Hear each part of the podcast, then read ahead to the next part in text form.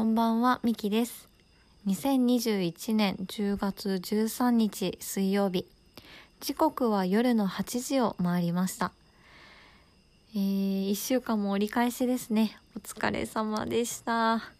えー、ぜひ温かい飲み物を飲みながら、ゆっくり皆さんとお話できたらなと思います。えー、今日もよろしくお願いします。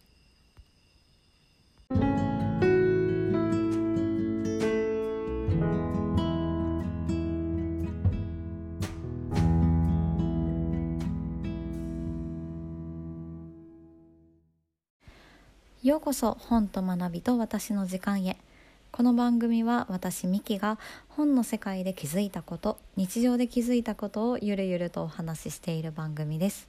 田舎暮らしの30代 OL が鳥のさえずり虫の声時には海の波音をバックにお話をしています。今日もゆっくりと皆さんと素敵な時間を過ごせたらと思いますのでどうぞよろしくお願いします。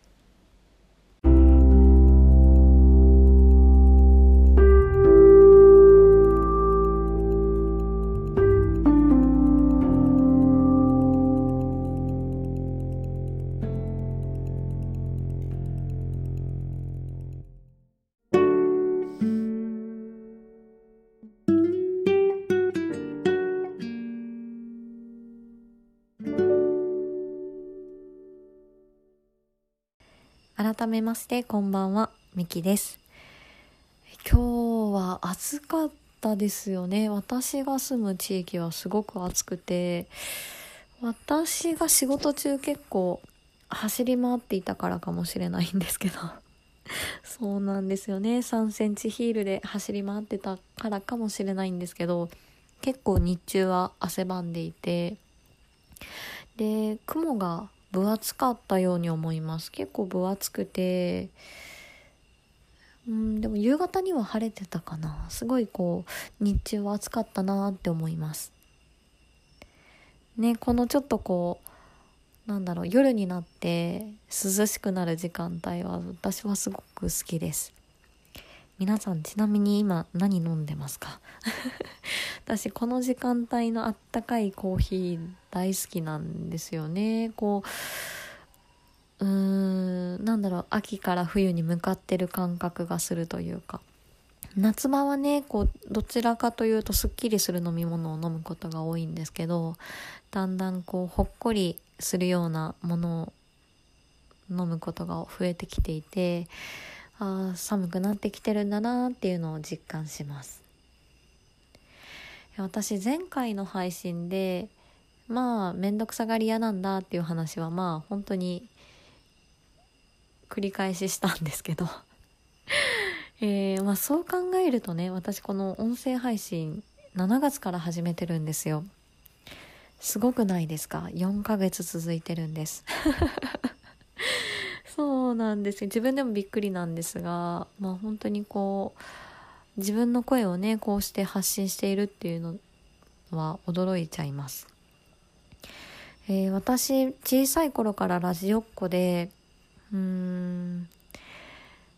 なんだろう中学生の頃は当時好きだった芸人さんのラジオをたくさん聞きながら、えー、勉強に励んでました。でね芸人さんのラジオって面白いから全然勉強に集中できないんですよね。試験前とかに聞いたら全然わかんなくって。そうそう。で聞いてたのはねあのロザンとかチュートリアルとかビッキーズとか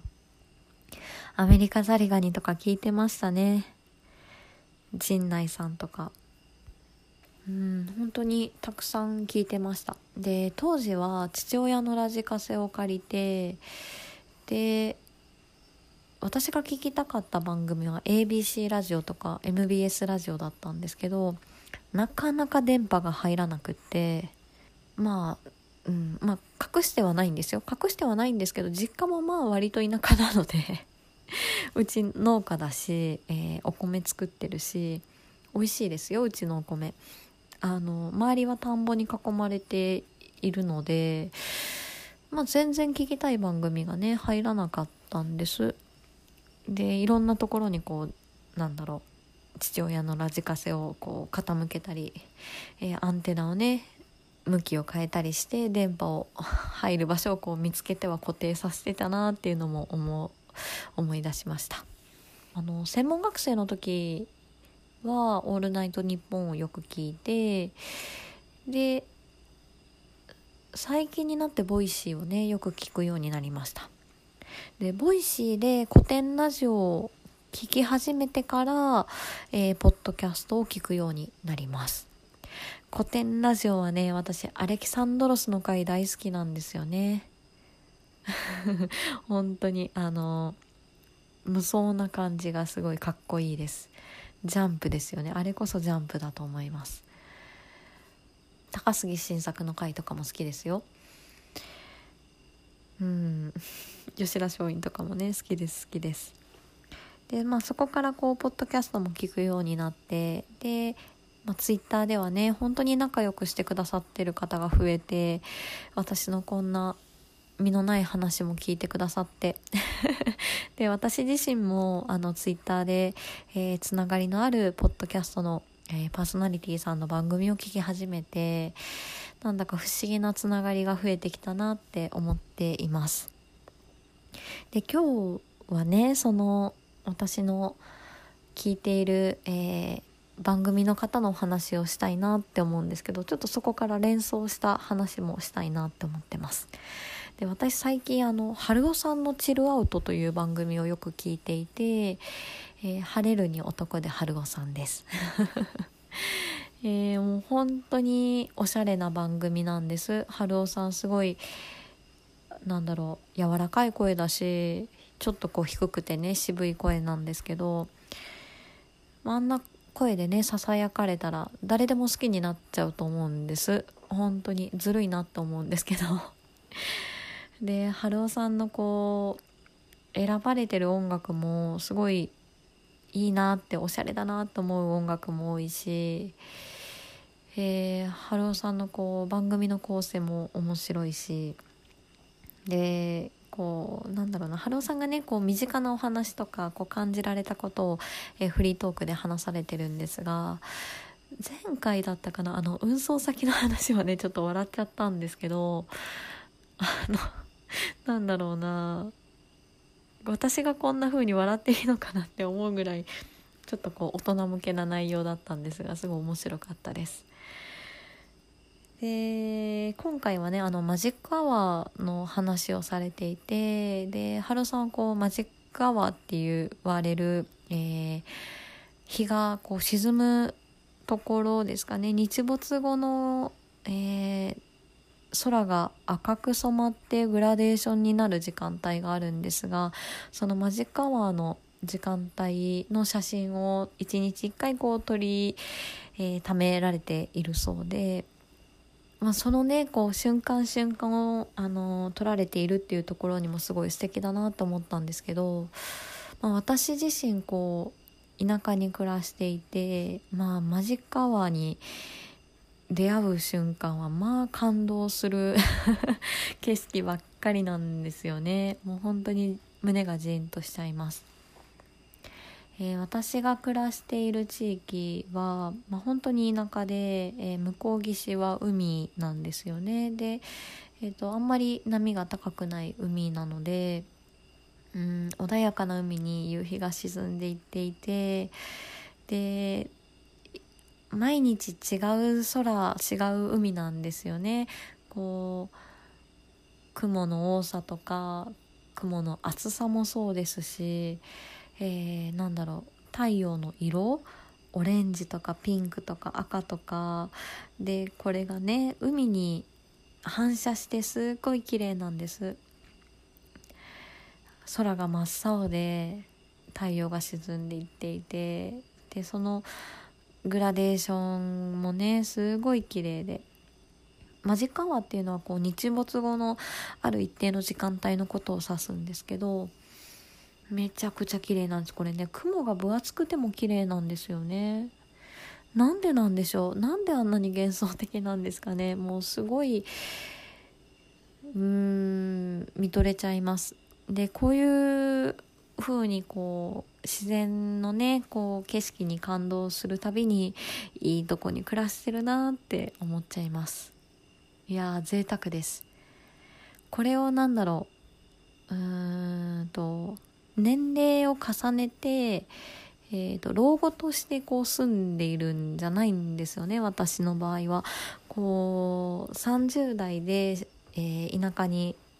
暮らすことを決めて、えー、こちらに移住しているのですごい贅沢な時間を味わってるなっていう風に感じています。いやー本当にまたいい写真あげますね。ツイッターかノートかあのいい写真見てほしいです。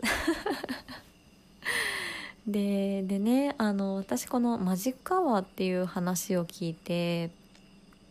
全然違うものを浮かべたんですよね。もうこれは仕方がないと思うんですけど私演劇好きなんです。三谷幸喜さんの作品が好きなんですよ。こんなにね前半幻想的な話をしたんですけどあの私は映画の作品を思い浮かべちゃったんですよね。でも私だけじゃないと思う。だってあの作品面白いもん。あの「ザ・マジック・アワー」っていう作品があるんですけどもう2008年に公開された作品なんですが大好きなんですよ。でもこの「マジック・アワー」っていうのもあのえー、て言うんでしょうこう太陽が沈みきってからこうまだ辺りが明るくってでこの残り火にね照らされてるほんのわずかな時間でも最も美しい時間っていうことでこうあの映画用語写真の用語としてこう使われてるっていう説明文もあるんですけどこの作品ではあの誰にでもある人生で最も輝く瞬間を意味して、えー、三谷さんはあの作品を作られております。で出られている方はもう今では有名な方々ばかりです。多分当時はデビュー直後とかだったんじゃないんですかね。あの綾瀬はるかさんとか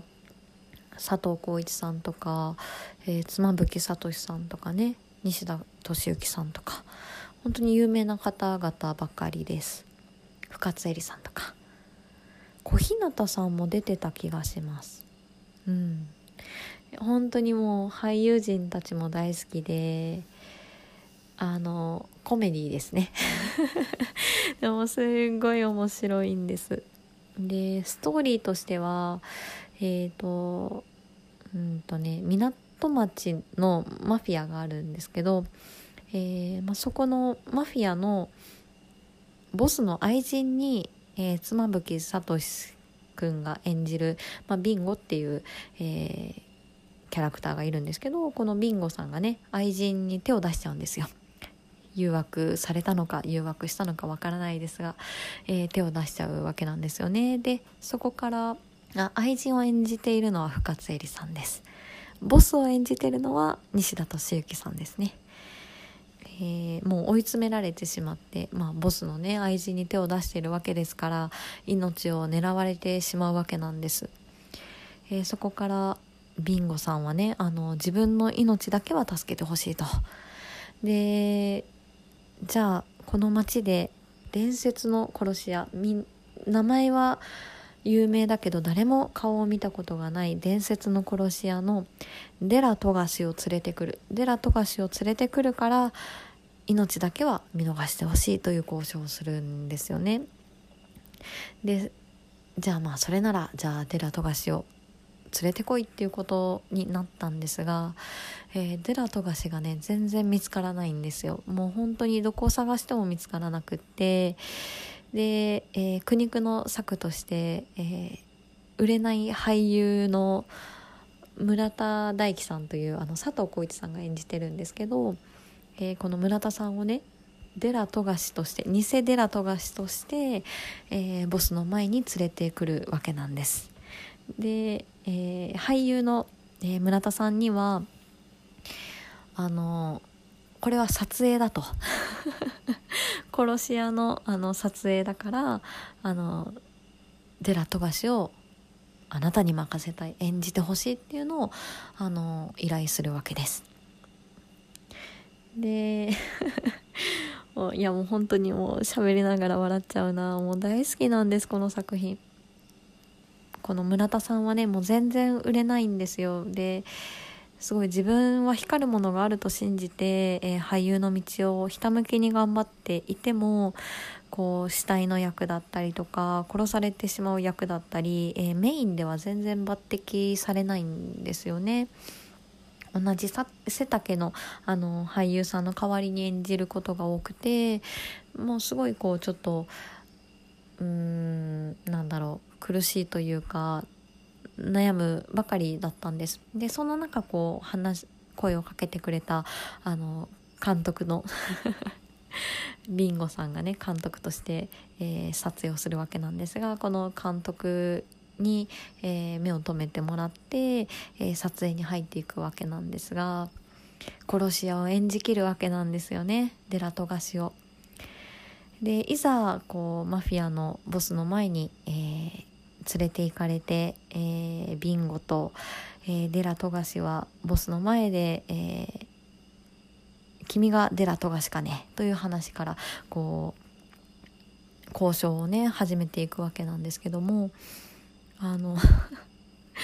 えー、デラトガシとしては、まあ、偽のデラトガシなのでデラトガシとしては撮影なんですよね。でもマフィアのボスとしてはもう緊迫した空気なんですよ。あの伝説の殺し屋が目の前にいるっていう形になっているので、えー、デラトガシがこう自分の凶悪さを見せるために、えー、ボスのテーブルの上にあるナイフを手に取ってえー、そのナイフを舐め出すんですよね。俺が出が富樫だと。ナイフを舐めながらあの説明するわけです。でそこからこうデラ富樫のこう自己紹介というか説明をしたり、えー、ボスが過去に苦い経験があったので、まあ、その説明をしたりしていると、まあ、なんだか話が噛み合わなくなってしまって、えー、焦ったビンゴは「カット!」って叫ぶわけですよね。でこの「カット!」って叫ばれると偽のデラ富樫は、まあ、撮影中なので、えー、一旦演技をやめて監督のもとに行くわけです。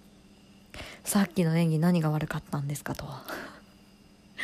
いや何も悪いわけではないんだけどもうちょっと凶悪さを出してほしいみたいなこう注文をねデラ富樫に監督はしていくわけなんですね。じゃあもう一回ちょっとボスのとこに行ってきてとまたデラトガシはボスのところに行ってもう一度演技を始めるわけなんですねでもう一度演技を始めるわけですからもう一度ボスのテーブルの上にあるナイフを舐めながらそんなに舐めるかなっていうぐらい舐めながら俺がデラトガシだと。なんで俺を呼んだんだと。俺に用があるのかっていうのをナイフを舐めながら、えー、カットと呼ばれるたび何度も何度もテイク3テイク4していくわけなんですよね。もうボスとしてはちんぷんかんぷんなんです。これさっきも見たけどそんなにナイフが好きかねっていうところでもう大好きなシーンなんです私。もう 説明しながら笑っちゃうんですが。ねその演技を止めるたびにこう監督である、えー、ビンゴはカットカットと叫んでいるわけなので同じマフィアの、えー、仲間たちはなんでカットって叫んでるんだってこうハテナが浮くわけなんですよね。なので、えー、下っ端のビンゴになんでカットって叫んでるんだよって詰め寄るわけなんですが、えそれはデラ富樫の愛称で俺はデラ富樫のことをカットって呼んでるんだってこう済ました感じで言うわけなんですけども、まあ、そんなこと言うわけだから周りの仲間たちマフィアのあの仲間たちも「おいカット!」って呼ぶんですよねそうするとデラ富樫は「誰だよ今呼んだのは」ってこう逆ギレをするわけですよ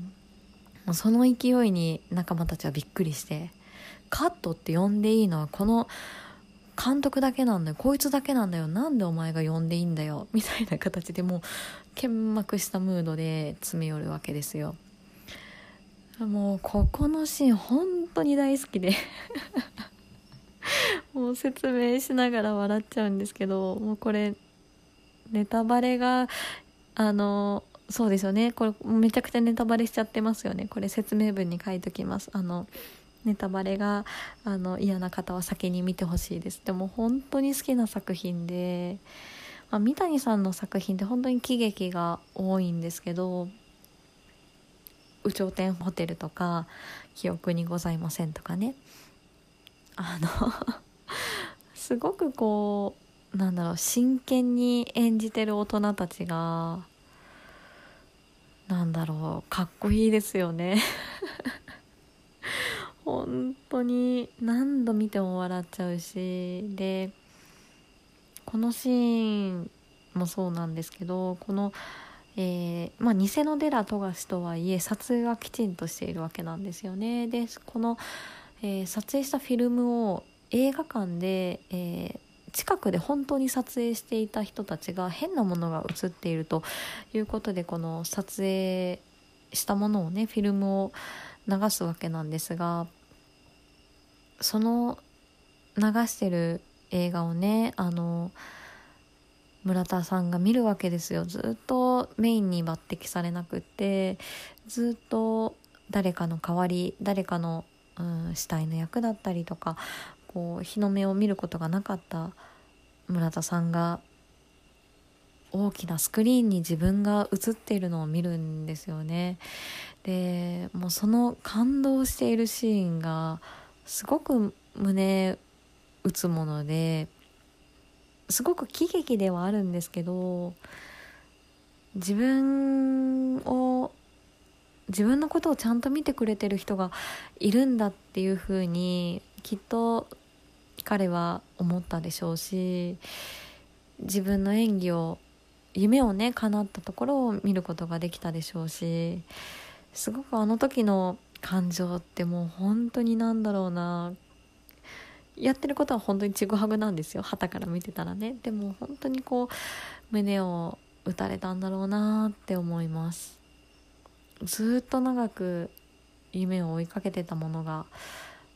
こうああいう形でどんな形で叶うかって本当にわからないんだなって思いました。でそうねなんかこんな話をしているとうん私自身もねこう手紙をねちっちゃい頃から書いていたことが今は会社の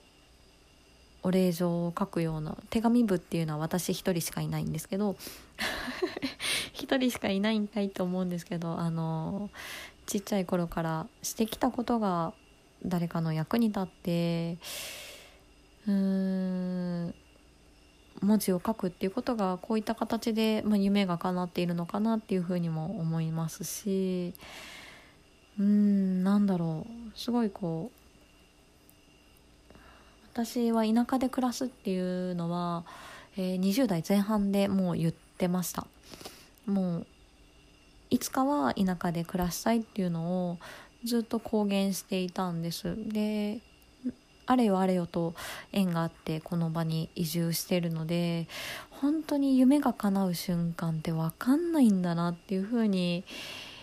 自分が身をもって思いましたね。で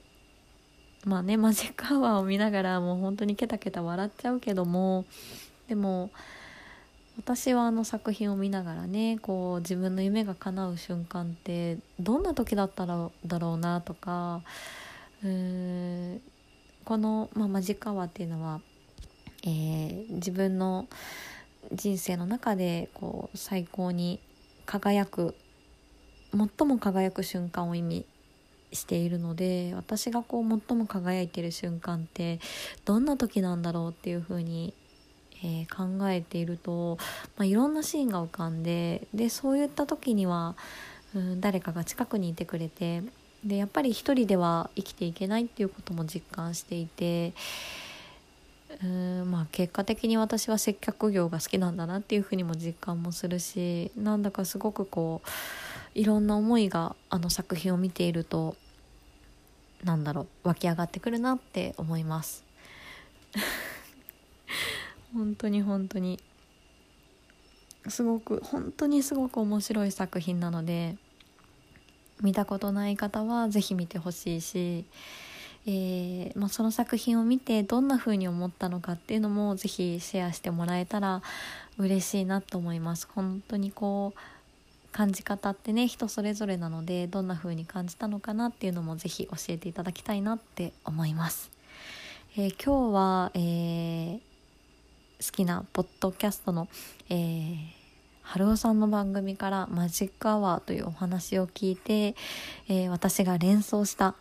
マジックアワーの、えー、作品のお話と、えー、私の、うん、夢が叶った瞬間のお話をさせていただきました。えー、ぜひ皆さんの、えー、マジックアワーから連想したものそして、えー、人生の最も輝いた瞬間夢が叶った瞬間ぜひ教えていただけたらなと思います、えー、今日も聞いていただいてありがとうございます、えー、またお会いできるのを楽しみにしています。それではまた。